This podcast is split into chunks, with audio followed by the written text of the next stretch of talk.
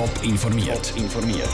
Das Radio Top Magazin mit Hintergrund, Meinungen und Einschätzungen mit dem Peter Hanselmann.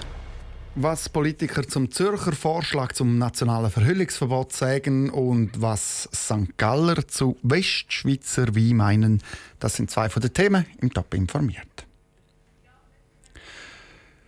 St. Galler gehen schweizweit der Tour. Sie haben letzten Monat im Kanton einem Verhüllungsverbot zugestimmt und schon bald könnte die ganze Schweiz neu ziehen. Auf nationaler Ebene ist nämlich auch eine Initiative für ein Verhüllungsverbot hängig. Im Moment läuft die Vernehmlassung und der Kanton Zürich hat heute mit seiner Vernehmlassungsantwort überrascht. Er ist nämlich für ein Verhüllungsverbot. Sarah Frattaroli. Die Zürcher Regierung schreibt in ihrer Vernehmlassungsantwort zum Verhüllungsverbot. In einer liberalen Gesellschaft können Vollverhüllungen im öffentlichen Raum nicht hingenommen werden. Die Zürcher Regierung lehnt zwar die Initiativen und auch den weniger strengen Gegenvorschlag vom Bundesrat ab. Der Regierungsrat fordert aber einen neuen, indirekten Gegenvorschlag, der die Gesichtsverhüllung verbietet und unter Strafe stellt. Der Zürcher SVP-Nationalrätin Barbara Steinemann geht das nicht genug weit. Es bräuchte zwingend die strengere Initiative viel gescheiter wäre, wenn der Zürcher Regierungsrat sich endlich mal würde dafür einsetzen dass es nicht bei diesen symbolischen Strafen bleibt, von bedingten Buß, von bedingten Gefängnisstrafen, sondern dass Leute wirklich auch Konsequenzen spüren, sowohl die strafrechtlichen, aber auch vor allem die aufenthaltsrechtlichen Konsequenzen. Heißt im Klartext, wer sich wiederholt weigert, zum die Burka abziehen oder wer seine Frau zwingt, zum eine Burka anlegen, der soll ausgeschafft werden. Auch auf der linken Seite haltet sich die Begeisterung für den Vorschlag der Zürcher Regierung in Grenzen. In der Schweiz gäbe es ja nur etwa 100 Burka-Trägerinnen, sagt Markus Späth, Fraktionspräsident der SP im Zürcher Kantonsrat. Ich finde, für das Problem brauchen wir kein Gesetz. Mich ärgert persönlich vermummte Frauen sehr, also die Touristinnen und arabischen Raum, da ärgert mich tatsächlich. Aber nicht alles, was uns ärgert, braucht auch zwingend ein neues Gesetz. Er ist darum gegen alle drei Vorschläge, also gegen die Initiative, gegen den Gegenvorschlag vom Bundesrat und eben auch gegen den neuen Gegenvorschlag, den die Zürcher Regierung fordert. Die Vernehmlassung läuft noch genau eine Woche lang. Dann schaut der Bundesrat alle Antworten an und macht aus denen einen Gesetzesvorschlag. In diesem Gesetz könnte eben auch der Vorschlag von der Zürcher Regierung einfließen. Der Beitrag von Sarah Frattaroli. Sobald der Gesetzesentwurf vom Bundesrat entsteht, muss das Parlament darüber entscheiden, bevor dann das Volk drankommt. Darum ist die Abstimmung auch frühestens erst in einem Jahr.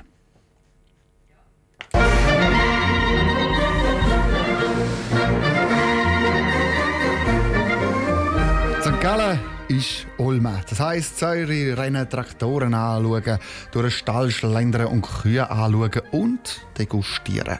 Und das Jahr gibt es besonders viel zum Degustieren, wie die Reportage von der Tabella Fono zeigt. Halle 9.1.2, die Halle der Ehrengäste. Oder man könnte auch sagen, die Weinhalle. Der Branchenverband St. Galler Wein und die Fête de Vigneron, das Weinfest Zwöwe, das nur alle 25 Jahre stattfindet, sind nämlich an der Olma dieses Jahr die Ehrengäste. Für den François Margot, Präsident vom Winzerverband Veuve, der die Fête Vigneron organisiert, eine grosse Freude. Das ist eine ganz große Ehre für uns, von dem Westschweiz hier im Ostschweiz zu kommen und dazu in Olma. Das ist so eine berühmte Plattform für Promotions wie die Fête Vigneron. Das ist für uns eine sehr große Freude und Ehre. Und auch der Thomas Scheidlin, St. Galler Stadtpräsident und Präsident der Olma Messe, freut sich über den Besuch aus der Westschweiz. Das Schöne an dem ist, dass es eigentlich die Westschweiz mit der Ostschweiz verbindet. Wir haben beide Weinregionen, die jetzt hier gemeinsam eine, eine Sonderschau machen können. Und da zeichnet eigentlich auch unser Land aus, dass wir Verbindungen haben und Verbindungen vor allem auch über die Produktion von landwirtschaftlichen Gütern oder von Genussgütern. Der Wein als Verbindung zwischen Ost und West also. Das Konzept scheint dem Publikum zu gefallen. Schon kurz nach dem Mittag sind die ersten Leute am Stand der Fête Vigneron. Der Stand ist aufs Wesentliche reduziert. Es hat ein grosses Eingangsportal, Säulen mit Infotafeln und natürlich Stände rundherum, wo die Besucher Wein probieren können. Ja, super fruchtig. Der trocken besser. Haben Sie in dem Fall Lust bekommen, um an die Fette Vigneron zu gehen? Denke schon. Ja, ich habe es gerade gesagt, wir sollten schon reservieren. Ich will gehen. Das ist gut möglich, dass es nächstes Jahr dort wird sein. Der Mann sitzt aber noch beim Stand von St. Galler Weine. Es ist natürlich noch früh, aber das Ostschweizer Publikum scheint sich noch nicht so an den Stand der Wattländer zu trauen. Haben Sie jetzt auch schon Wattländer Ausländer Wein probiert? Nein, ich habe es jetzt gerade gesehen und ich gehe nachher noch über. Übergehen ist ganz im Sinn von François Margot. Mit dem Wein möchte er die Leute näher zusammenbringen. Wir laden alle St. Galler und St. Gallerinnen in La Fête Vigneron ein, speziell am Tag des, des Kanton St. Gallen. Und das ist auch eine Möglichkeit, direkt in dieser Fest und dieser Weingebiet zu kommen, um verschiedene andere Weine zu proben. Der François Margot im Gespräch mit der Tabea von Fête de Vigneron präsentiert sich also an der Ulme während nächsten zehn Tage als Ehrengast in der Halle 9. Der ersten Mannschaft vom EHC Kloten läuft es im Moment ja nicht so recht. Zuerst der Abstieg letzte Saison und dann der harzige Start in die Swiss League mit zuletzt zwei Heimniederlagen. Anders sieht es da beim Nachwuchs aus. Dort herrscht so etwas wie Aufbruchsstimmung.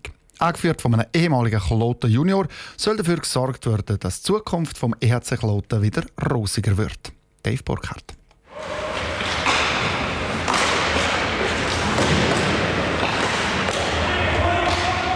Donnerstagmittag um halb zwei. In der Swiss Arena trainiert der Nachwuchs vom EHC Kloten. Mit auf dem Eis Patrick Bertschi. Der ehemalige Kloten Junior und spätere Meister mit der ZSC 1 ist seit einem knappen halben Jahr Nachwuchskoordinator beim Projekt Young Flyers. Unter dem Namen sind seit eineinhalb Jahren Nachwuchsabteilungen von Kloten, MHC Winterthur, Bülach und Dielsdorf Niederhasli zusammengefasst. Bei seiner neuen Aufgabe sei vor allem Organisationstalent gefragt, erklärt Patrick Bertschi. Ja, es ist natürlich schon ein sehr grosses Feld und es geht darum, die Energie lernen, dort einzusetzen, was am meisten Wirkung hat. Und das ist sicher einerseits in der Kommunikation, es gibt viele Gespräche zu führen. Ich kann nicht überall gleichzeitig sein und äh, durch das äh, muss man richtige Gespräche führen und äh, schauen, dass überall nach den gleichen Prinzipien und Überzeugungen geschafft wird. Ziel der Young Flyers ist, dass die Hockey-Juniorinnen und Junioren in der Region ihrem Talent entsprechend gefördert und ausgebildet werden. Gut 700 Juniorinnen und Junioren spielen unter dem Label Young Flyers. Das sehe ich schon anders als vor dem Zusammenschluss, sagt der Tommy Derungs, Novize-Elite-Trainer beim EHC Kloten. Es ist natürlich dann irgendwie schon ein grösserer Motor, der am Laufen ist, wenn man jetzt von 300, 400 oder 200 Kindern redet oder von 700. Das ist auch äh, sicher auch attraktiver, äh, was das Marketing angeht. Und ja, schlussendlich auch, dass es Synergien gibt mit Lehrbetrieb, mit sportfreundlichen Lehrbetrieben und auch mit Sportschulen. So eine Sportschule besucht mit der United School of Sports Zürich der Hassan Krayem, der an diesem Mittag auch am Trainieren ist. Schule und Club sind in einem ständigen Austausch, erklärt der 18-jährige Stürmer. Für den Club ist sicher wichtig, dass man in der Schule gut ist. Es wird auch gemolden, wenn man mal irgendetwas macht oder in der Schule fehlt, dann wissen die das da. Also man kann nicht in der Schule fehlen und ins Training kommen. Das geht nicht. Das haben wir aber so wie ich es gesehen ist tiptop. Die anderen Clubs, also zum Beispiel der ZSC, die trainieren eben am Dienstag und Donnerstagmorgen und das wäre auch von der Schule aus so gesehen. Also sie geben uns die Zeit, aber eben Claude hat das mit ihnen zusammengearbeitet, dass wir eben am Mittag kommen können. Nach eineinhalb Jahren steckt das Projekt Young Flyers verständlicherweise noch ein bisschen in den Kinderschuhen. Das angestrebte Ziel ist für später mal die Schaffung von einem eigenen Ausbildungslabel. Das soll eine Verbundenheit zum Club schaffen, die es so im Schweizer Hockey noch nicht gibt. Top informiert, auch als Podcast. Mehr Informationen gibt es auf toponline.ch.